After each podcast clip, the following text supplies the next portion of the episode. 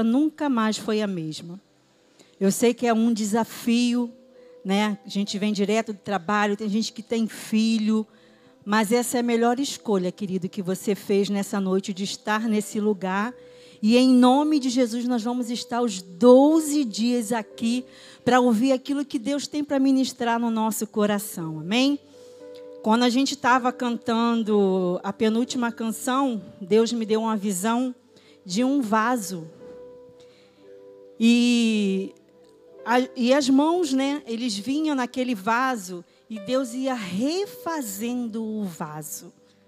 Deus estava dizendo que nessa noite, nesses 12 dias, Ele vai restaurar o vaso dele, que sou eu e você. Então, querido, fique ligado. Não perca esse tempo por nada. O Senhor tem muitas coisas para fazer. Nós estamos entrando nesse ano, no ano de expansão.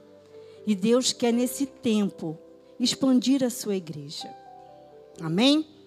Glória a Deus. Eu queria convidar você a abrir a sua Bíblia nessa noite. Em Isaías 54, nós vamos ler de 1 ao 3. E o nosso tema é Tempos de Expansão. Amém? Diz assim: Canta alegremente, ó estéreo que não deixe a luz, rompe em cântico e exclama com alegria: Tu que não tiveste dores de parto, porque mais são os filhos da mulher solitária do que os filhos da caçada, diz o Senhor. Amplia o lugar da tua tenda e estendam-se as cortinas das tuas habitações. Não o impeças alonga as tuas cordas, fixa bem as tuas estacas, porque transbordarás para a direita e para a esquerda. E a tua descendência possuirá os gentios e fará que sejam habitadas todas as cidades assoladas na terra. Amém, querido? Esse texto, ele nos fala de um tempo muito positivo né? um tempo de cantar de alegria, o tempo de alargar as tendas, de crescer, de transbordar, de ampliar territórios, de é, ter conquista também de territórios. E ele também é extensivo a toda a nossa geração. Mas nesse texto há um ponto muito interessante que a gente precisa observar ela é uma palavra de advertência do Senhor para nossas vidas, que diz: não o impeçais. E o que a gente pode concluir com esse ponto-chave do texto é que nós mesmos somos as pessoas que podem impedir a extensão de Deus nas nossas vidas. O texto, ele não está dizendo que é o diabo que vai impedir você de crescer. Ele não diz que o diabo fala que você que é ele que vai não fazer você expandir. Não. O texto fala que somos nós mesmos os responsáveis de impedir o tempo da expansão de Deus sobre as nossas vidas. E quando eu estava estudando esse texto, Deus me fez lembrar da minha vinda do Rio de Janeiro para cá, quando Deus nos trouxe para morar nesse lugar. E foi um tempo muito difícil para mim, porque Deus ele não, não, não avisou a gente, olha, gente, eu vou tirar vocês do Rio de Janeiro e levar vocês para o Espírito Santo. Não, Deus literalmente arrancou a gente daquele lugar. Sabe por que ele arrancou, querido? Porque se ele me desse a oportunidade de escolha, eu não estaria aqui. Né? Isso há 18 anos atrás, eu não estaria aqui nesse lugar. E eu lembro que, como diz o texto aqui, não em pensais, quando a gente veio para cá, a gente veio num período de meado de dezembro, a gente não conhecia o Espírito Santo, não tinha nem noção como era esse lugar, e nós viemos de férias com os nossos filhos, com a minha sogra. E quando a gente chegou aqui nesse lugar, Marcos recebeu uma proposta de vir trabalhar aqui no estado. E ele foi no escritório, né, visitar lá o pessoal que trabalhava lá, e lá ele recebeu, né, esse convite. E quando ele chegou em casa, onde a gente estava passando os dias, falou assim: Guta, eu recebi uma proposta de vir trabalhar aqui no estado. Aí Guta falou assim: Ah, não. Não quero vir para cá, não quero morar aqui. Eu não conheço ninguém. E naquele momento, eu comecei a colocar um, alguns empecilhos diante de Deus. Porque lá no fundinho, sabe lá no fundinho, você sabe que era Deus que estava fazendo aquilo, sabe? Mas a tua alma não quer ouvir ao Senhor. E quando o Márcio falou assim, Guta, eu tenho certeza que esse lugar é o lugar que Deus tem para nós. E amanhã nós, nós estávamos de férias, preste atenção, nós estávamos de férias. E ele falou para mim: amanhã nós vamos sair e nós vamos procurar um apartamento para a gente alugar. E aquilo doeu muito no meu coração, sabe? Porque eu tive que sair do meu lugar de conforto. E quando Deus quer te levar à expansão, meu querido, Ele vai te tirar desse lugar de conforto e Ele vai te trazer para um lugar de confronto. E ali foi um confronto para minha alma, ter que ouvir aquilo. E eu comecei a colocar alguns empecilhos diante de Deus, né? É, eu lembro que eu botei três empecilhos é, diante de Deus, né? Um deles foi que os meus filhos tinham que estudar lá na Fundação Bradesco, que o Marco na época trabalhava no Bradesco. E a gente, quem sabe aqui, quem já foi atrás, o Bradesco, para quem se inscreveu esse ano, a inscrição começa em maio e a gente estava em dezembro. Então, para mim, aquilo é um grande empecilho. Não vou conseguir, né? Deus não vai fazer isso por mim. E a gente foi na Fundação Bradesco. Chegou lá, o Marcos conversou com a diretora e a palavra dela foi assim: Marcos, a gente não faz isso para ninguém, porque as inscrições já passaram para esse ano que vem. Mas eu quero te dizer que os teus filhos, os dois já têm a vaga garantida aqui. Eu já vou fazer a inscrição deles. A gente não tinha nem casa para morar aqui. Né? E eu lembro que na época o Pedro não tinha nem idade, mas ele já tinha a matrícula dele feita para o outro, outro ano, quando ele fazia os cinco anos completo. E eu saí dali assim, meio impactada, meio com medo do tudo que estava acontecendo. Né? E fomos atrás do apartamento. Aí eu falei assim: ah, não, agora então, já que Deus já respondeu o primeiro empecilho com sim, agora eu vou botar um mais difícil, mais complicado. Aí eu falei com o Marcos: então vamos lá, vamos procurar um apartamento. Mas tem o seguinte: eu quero morar ali na, na beira-mar e eu quero morar num apartamento que ninguém nunca morou. Eu não quero um furo na parede. E lá fomos nós, passamos o dia inteiro procurando apartamento e tal, e nada, nada. Quando a gente desistiu, a última casa que a gente viu, eu falei: chega por hoje, a gente não quer mais olhar nada, vamos embora. Deus já está começando a responder, né? E fomos embora.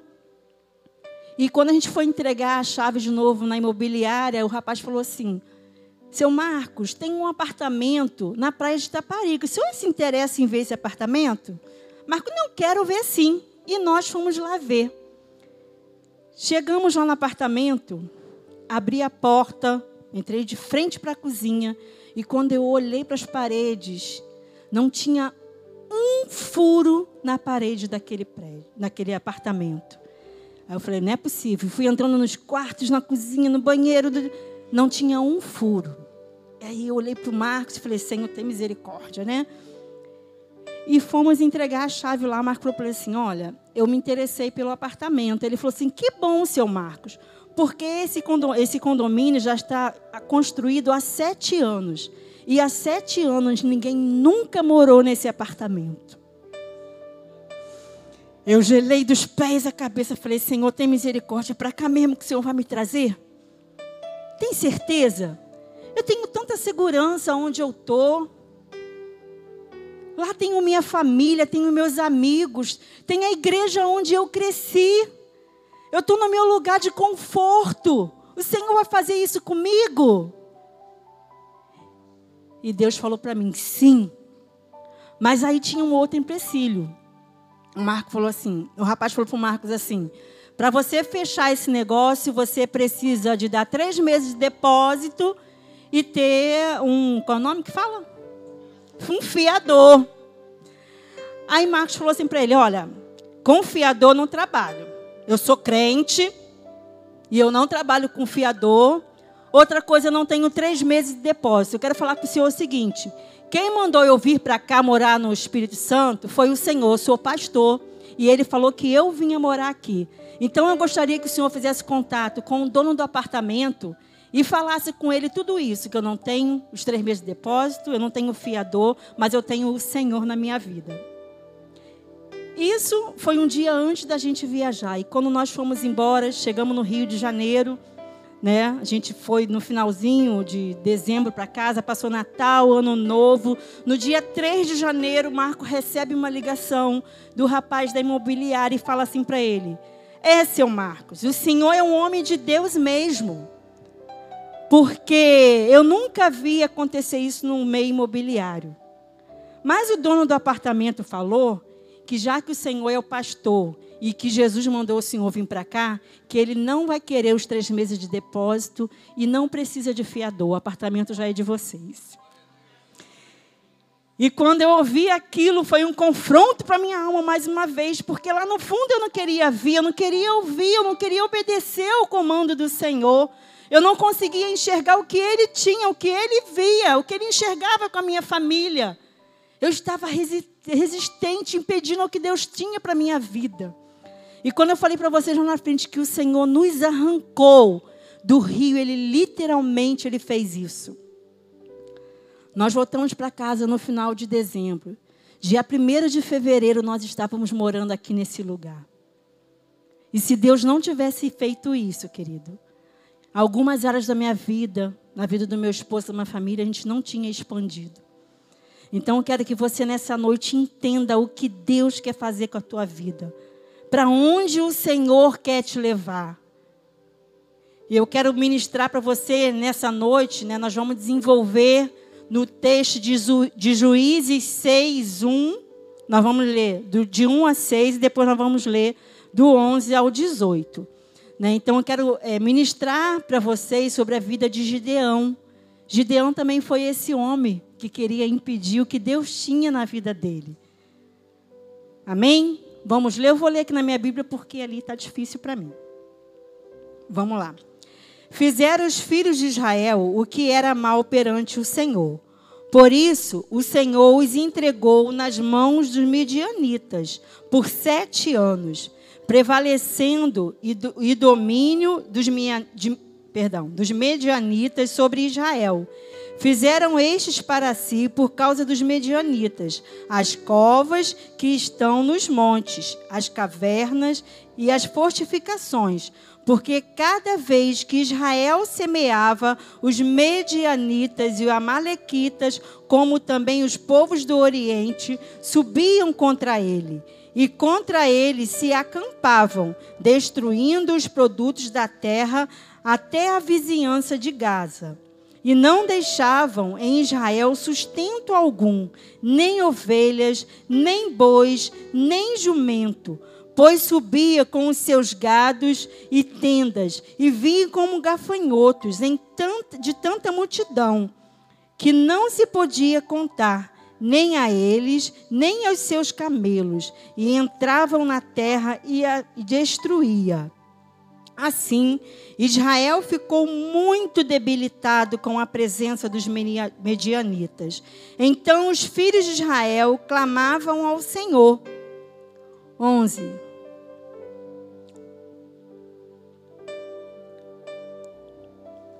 Vou continuar, no versículo 11. Então veio o anjo do Senhor e assentou-se debaixo do carvalho que está em Ofra, que pertencia a Joás Abiedrita. E Gideão, seu filho, estava malhando o trigo no largar, para o pôr a salvo dos medianitas. Então o anjo do Senhor lhe apareceu e lhe disse: O Senhor é contigo, homem valente.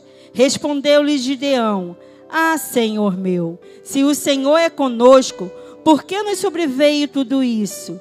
E é o que é feito de todas as suas maravilhas que nossos pais nos contaram, dizendo: Não nos fez o Senhor subir ao Egito?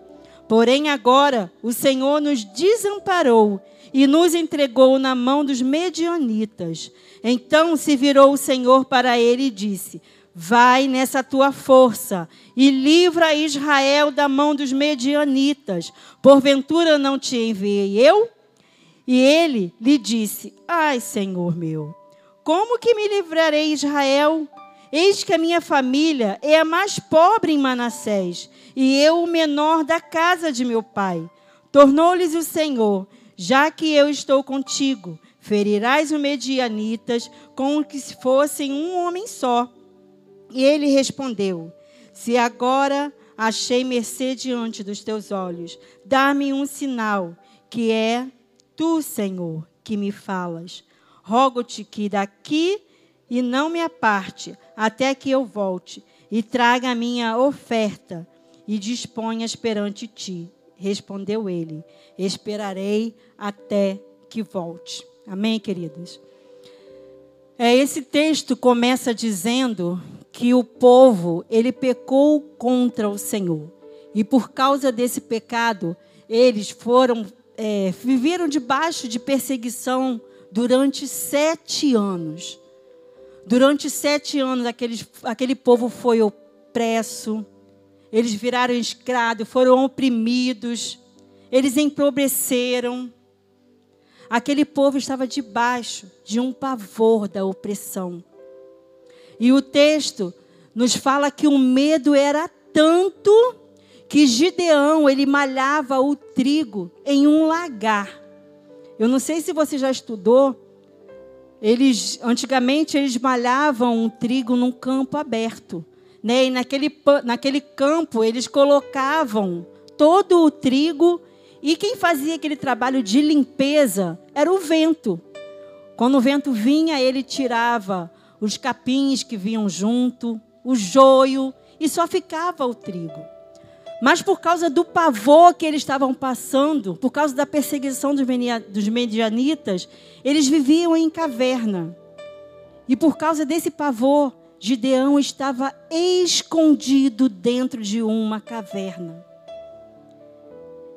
E quando o povo começou a clamar ao Senhor, pedindo ao Senhor socorro, o Senhor veio em direção a esse povo e disse a ele que Gideão era quem libertaria o povo.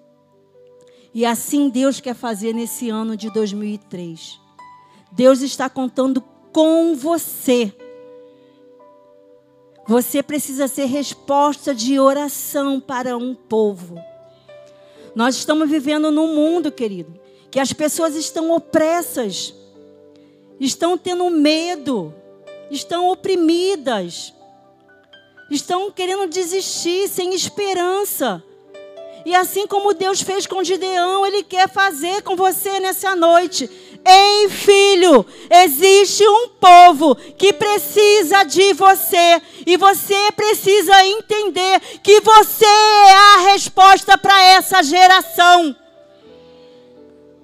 Você precisa entender, querido, que Deus está contando contigo da mesma forma como ele levantou Gideão. Ele quer levantar você. Mas quando o anjo vai em direção a Gideão e ele fala: Mas eu? Eu não. E às vezes Deus vem em nossa direção e fala: Filho, é você. E você também tem falado: Mas eu? Eu não sou capaz. Eu não. Mas eu quero nessa noite falar para vocês três processos que podem acontecer e impedir a expansão da sua vida. O primeiro processo é quando nós damos justificativas para Deus. Gideão foi chamado. Mas no momento da sua chamada, ele fala para Deus: Eu? Eu não. E ele ainda diz assim: tudo isso está acontecendo, sabe, porque é culpa de Deus. Gideão se escondeu atrás de uma justificativa. Ele culpava ao Senhor por tudo aquilo que eles estavam passando. Só que tudo que, que o povo de Gideão estava passando era uma consequência, consequência do pecado. Mas Gideão ele se abraçou àquela justificativa. Ele pegou aquele comportamento e não queria largar.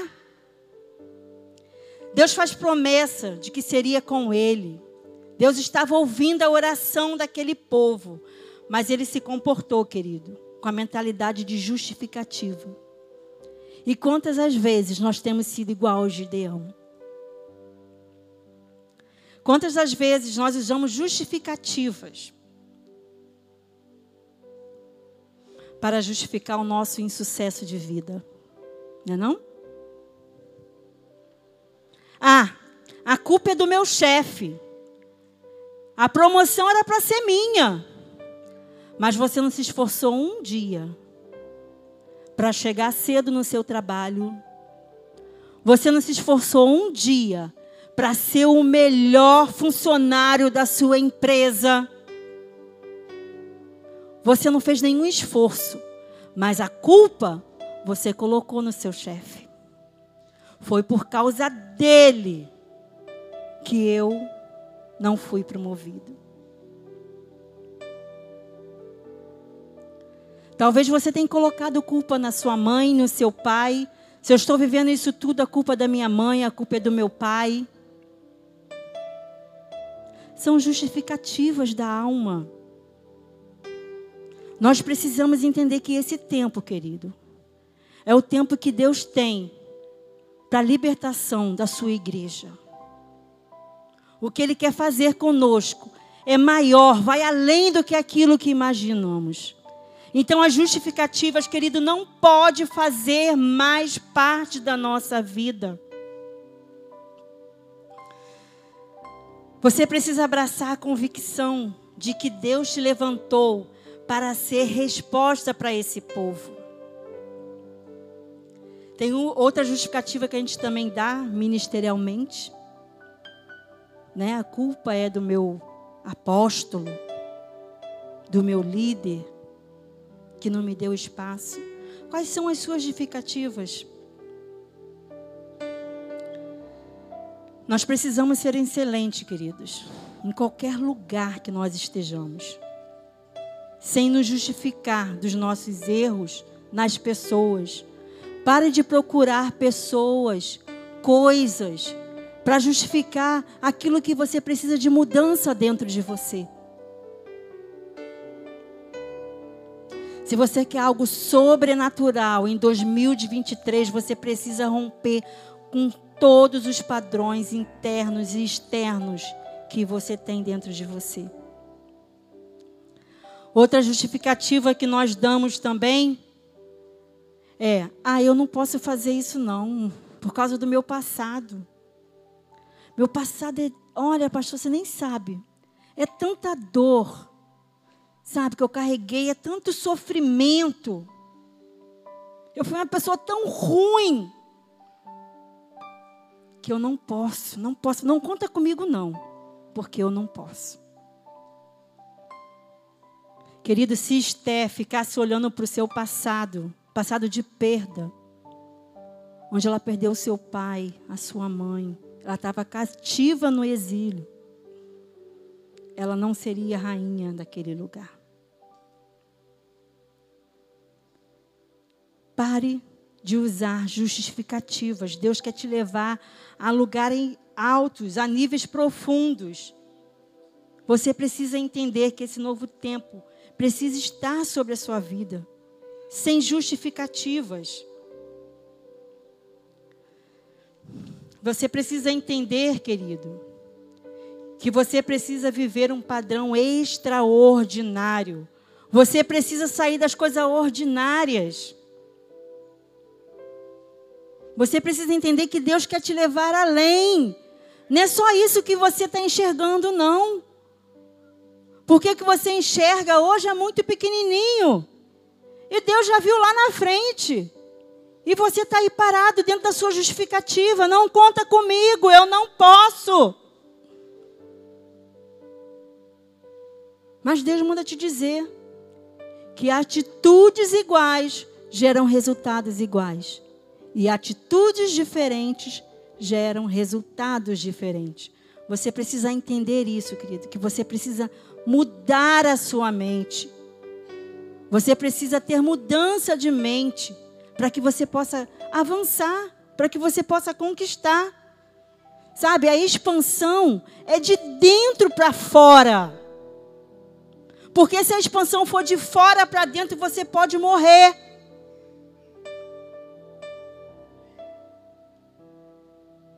Entenda que é de dentro para fora. Chega de justificativa. Ah, eu não, não rompo no meu ministério porque eu não recebi o óleo sobre a minha cabeça.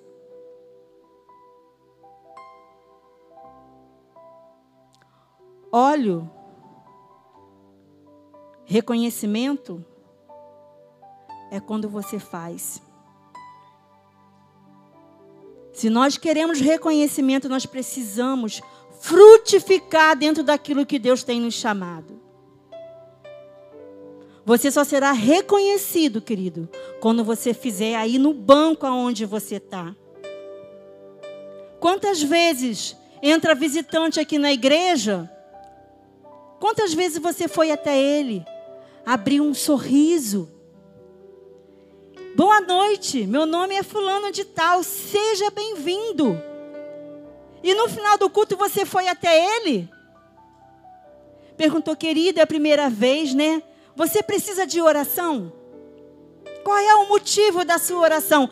Eu estou aqui para orar por você. Você não precisa de unção. Reconhecimento só vem através de fruto.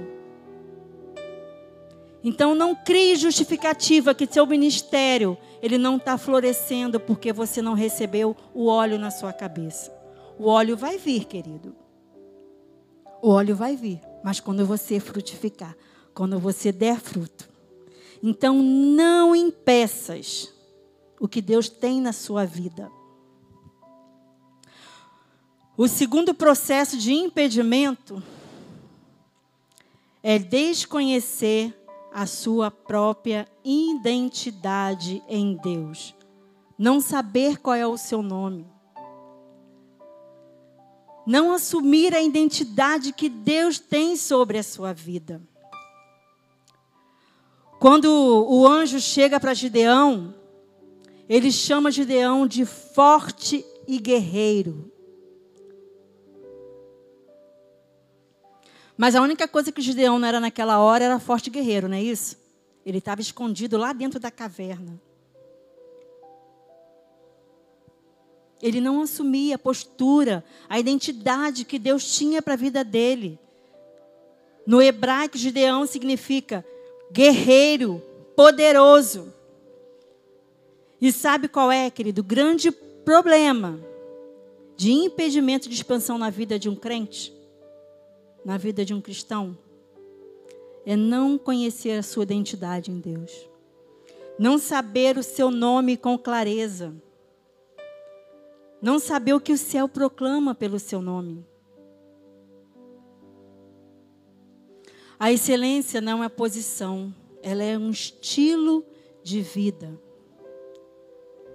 José, ele foi colocado injustamente naquela prisão mas ele foi excelente ali dentro.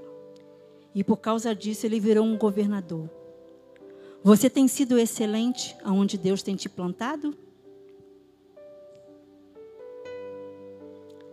Se você colocou a mão no arado e tem pensado olhar para trás, desista disso, querido. Porque quem te chamou é fiel e Ele vai fazer transbordar na sua vida aquilo que você nunca imaginou que você ia ter. Você precisa entender, querido. E você precisa saber lidar com as situações e principalmente com o sucesso. A excelência se vive com o fruto de maturidade. Você precisa ser excelente naquilo que você faz. Sabe, às vezes a gente olha para o lado, ah, não vou fazer não. Deixa que o pastor Joaci faz. Esse é o total da sua excelência? Uma pessoa excelente, querido, ele olha para o outro e fala: O pastor Joaci está fazendo, mas eu vou lá e vou fazer junto com ele. Isso é ser excelente, é se colocar no lugar do próximo. E é essa excelência que nós precisamos nesse dia. Nós precisamos entender, querido, que Deus, Ele tem algo maior para nós. E você precisa entender qual é o teu nome. Como os céus te chamam. Qual é o nome que Deus te deu? Quem é você a partir de Deus? Provérbios 23, 7 diz: Porque como imagina sua alma, assim ela é. E você precisa entender que Deus te chamou para ser a melhor pessoa dessa terra. Nós precisamos entender, querido, que a excelência que Deus tem para as nossas vidas, ela é maior do que a gente possa imaginar. E para isso você precisa ter a tua identidade em Deus. Você precisa saber quem você é em Deus. Esses últimos dias, querido, tudo que Satanás tem feito é lançado mentira na mente do povo.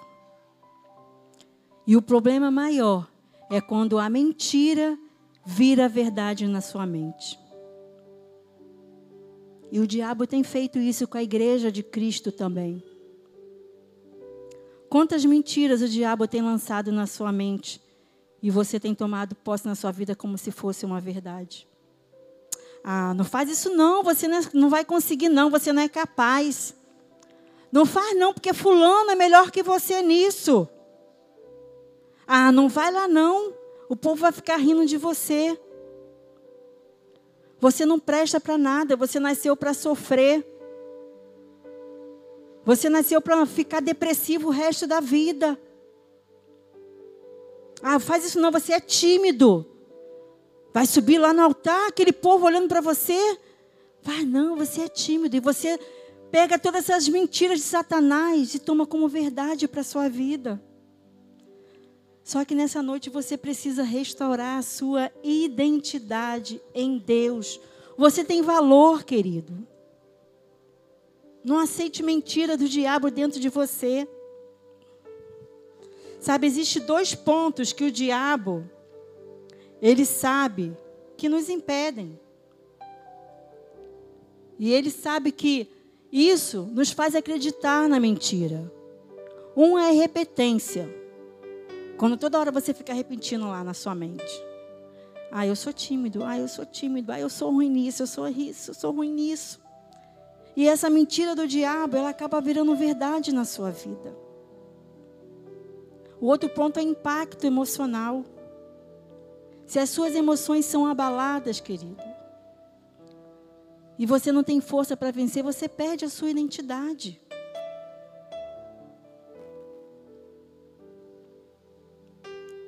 E você nessa noite precisa entender que você tem um nome. Você recebeu um nome de Deus. Você foi gerado nele. Tá? Então, quando vier as mentiras do diabo lançando mentiras na tua mente, no seu ouvido, você tem que declarar para ele: eu não aceito essa mentira. Eu sou filha de Deus, eu sou ungida do Senhor. Eu tudo posso em Deus. Ele é minha fortaleza. Eu sou capaz sim. Comece a decretar aquilo que o Pai diz quem você é. Decrete a palavra. Eu sou filho, e se eu sou filho, eu tenho direito a tudo que o Pai diz que eu sou. E você é, querido, você é um guerreiro.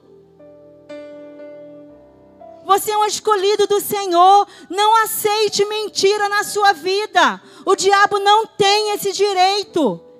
Ele não pode ter o direito de roubar a tua identidade, quem você é em Deus.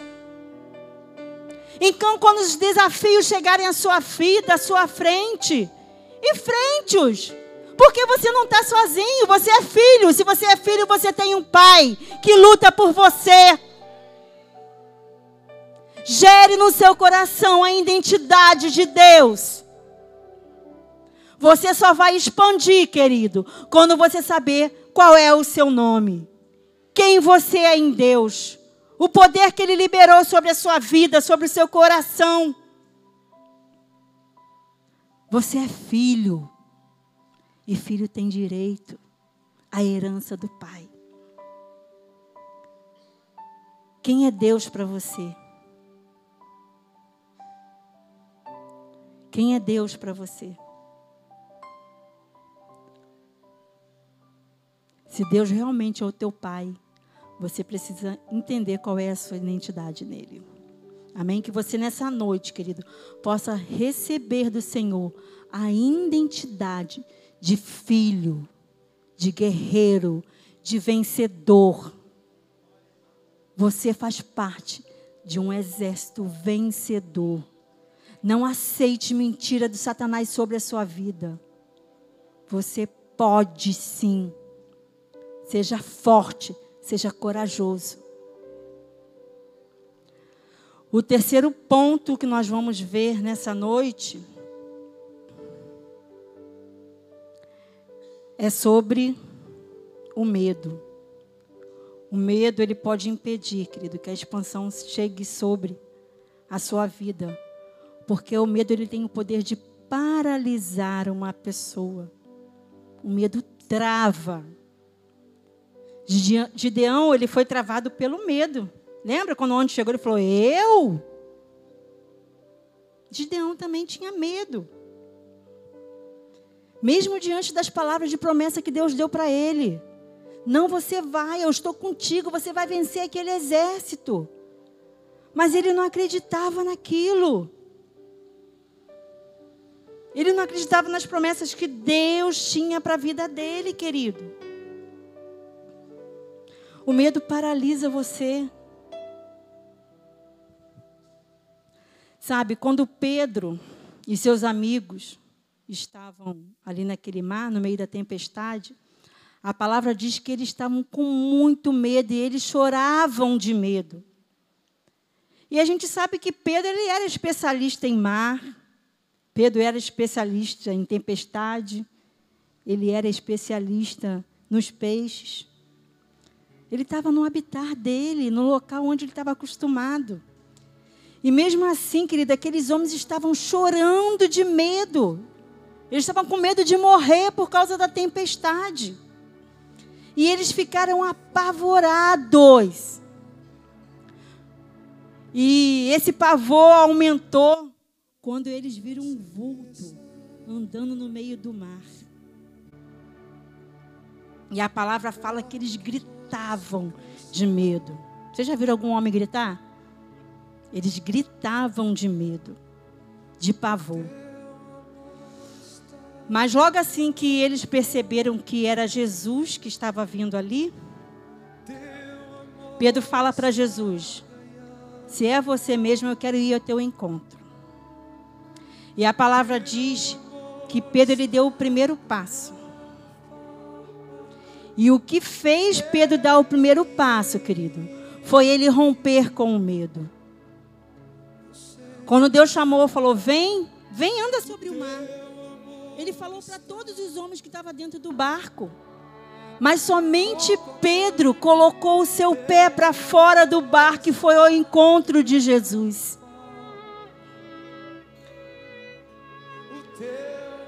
A gente não sabe quantos passos Pedro deu até chegar. Mas o importante, querido, é que ele foi. Ele rompeu com medo.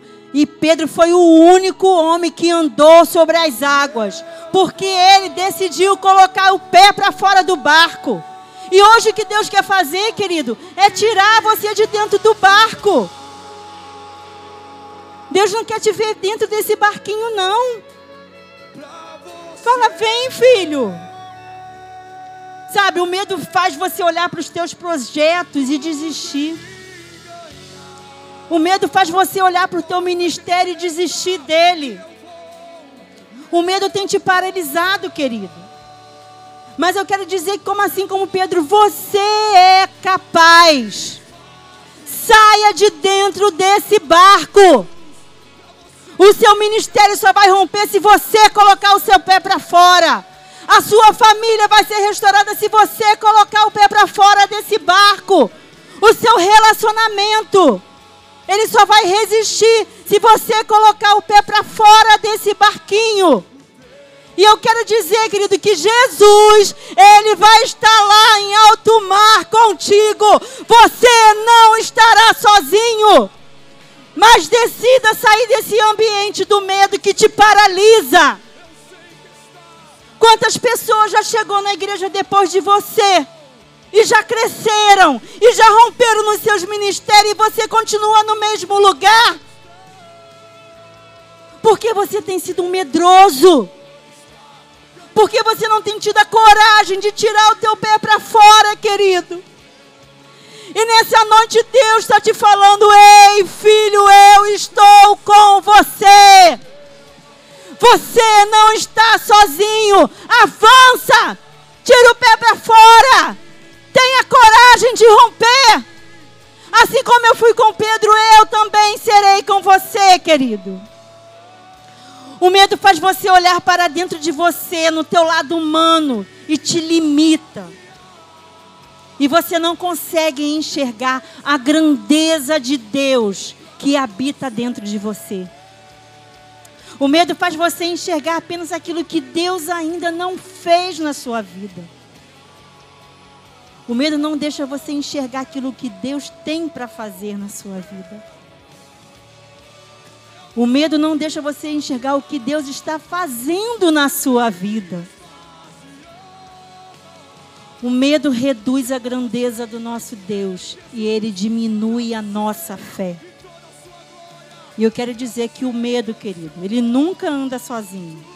Ele vem acompanhado com a dúvida. Gideão, Gideão, ele duvidou se realmente a palavra que Deus tinha era verdadeira. O medo, querido, é uma mão que está no teu peito te paralisando.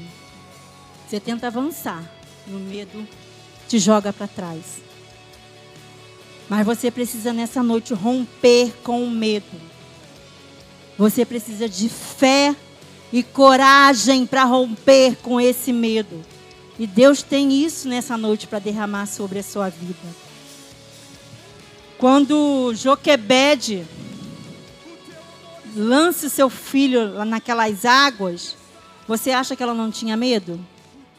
Qual é a mãe que não tem medo, que não teria medo de lançar o seu filho naquelas águas? Eu acho que todas as mães teriam medo de lançar. Mas ela foi, querido, e lançou Moisés na água. E se Joquebede não fizesse isso, Moisés não alcançaria, nem aquela geração alcançaria o que Deus tinha na vida dele. O propósito de Moisés não seria alcançado se Joquebete não tivesse a coragem e a fé. Então eu não sei o que você tem que lançar no mar nessa noite. Mas eu queria que você parasse, fechasse os seus olhos e falasse: Senhor, o que eu preciso lançar no mar essa noite? O que está me impedindo de avançar? O que está me impedindo de expandir, de alargar as minhas tendas? É o medo, é a justificativa, é não saber quem eu sou em Deus. Olhe para dentro de você nessa hora e pergunta: Deus, o que eu preciso lançar no mar que está impedindo a minha expansão? O Senhor está aqui nessa noite, querido, para te encher de coragem, para te encher de fé. Coragem! Ele fala: Filho, coragem. É o que ele tem para você nessa noite. A palavra do Senhor diz que o choro ele pode durar uma noite, mas a alegria, ela vem ao amanhecer. Eu não sei, querido, qual é o medo que você tem no seu coração. O que eu sei é que o nosso Pai, Ele está aqui para arrancar esse medo dentro de você e te fazer romper nessa noite com o medo. Aleluia.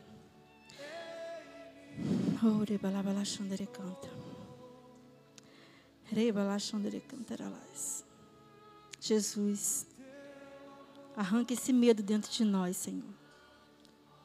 Arranca tudo que impede, Senhor, a nossas vidas de expandir. E por fim, querido, Gideão, ele obedece ao Senhor com aqueles 300 homens. Eles se organizam, cada um de um lado. E eles tocam a trombeta. Ele quebra o cântaro. E eles dão um grito, que foi o comando que Deus deu a Gideão. E quando eles fazem isso, eu acho que na hora que eles começam a fazer os atos que Deus mandou fazer, eu imagino que chegou os anjos de guerra lá do céu e se posicionaram na frente daquele exército de 300 homens. E a Bíblia fala que aqueles soldados, que eram muitos, igual gafanhotos, eles começaram a ter medo, a ter pavor. E a Bíblia diz que eles mesmos lutavam contra eles. Eles mesmos se mataram, queridos. Gideão e os 300 homens não precisaram fazer nada. Sabe por quê? Porque Deus estava ali. Foi o Senhor que lutou por eles. E é isso que o Senhor quer fazer. Ele quer lutar as tuas lutas. E você precisa entender, querido, que quando você saber a tua identidade, saber quem você é, aonde Deus quer te levar, Ele vai pelejar as tuas pelejas. Sabe, nós precisamos entender que o que Deus tem para nós é muito maior. Nós começamos a ler o texto que diz que o tempo de cantar chegou. O tempo do cantar do Senhor da sua vida, ele chegou. Deus está anunciando um novo tempo sobre você tempo de expansão, de alargar as tendas. Mas você precisa entender que esse alargar de tendas, ele é de dentro para fora. Porque nós só damos aquilo que nós temos. E se você quiser realmente expandir, você precisa entender quem você é em Deus. Para que Deus te chamou?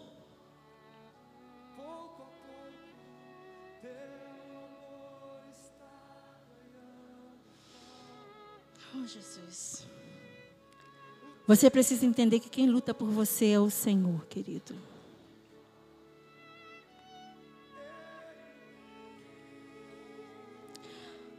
Quando você vive o nome que o Senhor te deu, Ele peleja pelas tuas causas. E eu queria que nessa noite você ficasse de pé.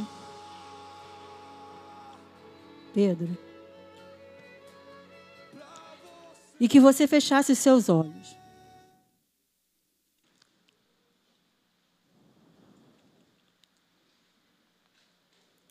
Você não olhasse nem para o seu irmão da direita, nem para o seu irmão da esquerda, nem para mim. Pode soltar a canção, por favor? E que você colocasse diante de Deus todos os seus medos. Que você abrisse o seu coração nessa noite e confesse ao Senhor todas as justificativas que você já deu a Ele. Confesse ao Senhor nessa noite que você não sabia quem você era, você não conhecia a sua verdadeira identidade.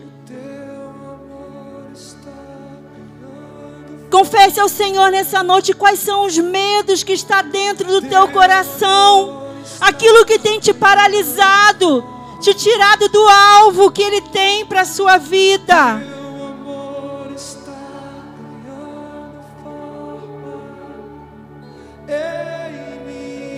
Você precisa dessa mudança para expandir, eu queria te convidar aqui à frente.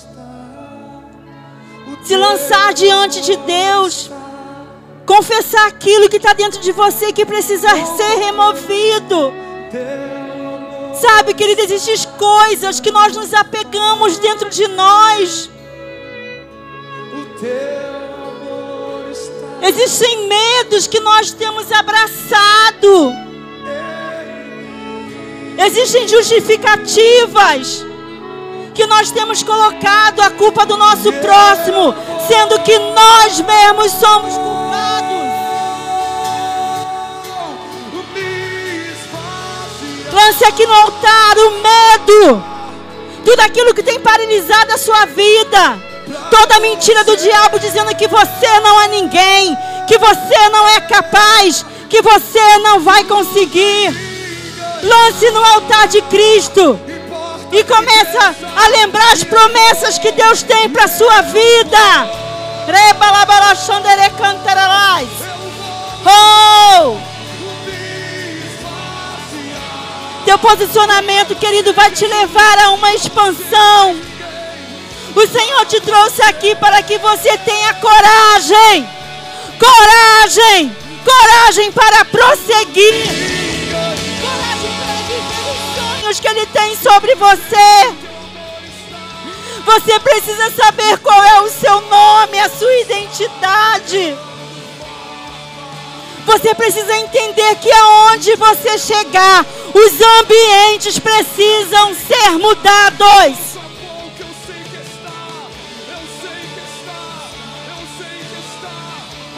Você precisa mudar os ambientes, querido. Se aonde você está existem pessoas opressas, você precisa ser o libertador. Se aonde você está existem pessoas enfermas, você tem que ser o canal de cura. Deus está aqui nessa noite derramando coragem. Coragem, filho, levanta. Confesse, confesse ao Senhor. É noite de restauração. É noite de alargar das tendas. Se esvazie diante de Deus, querido.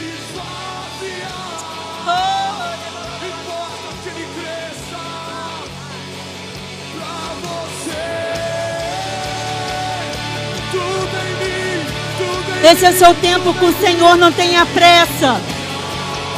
Nós ainda temos tempo para isso, querido. O Pai está aqui.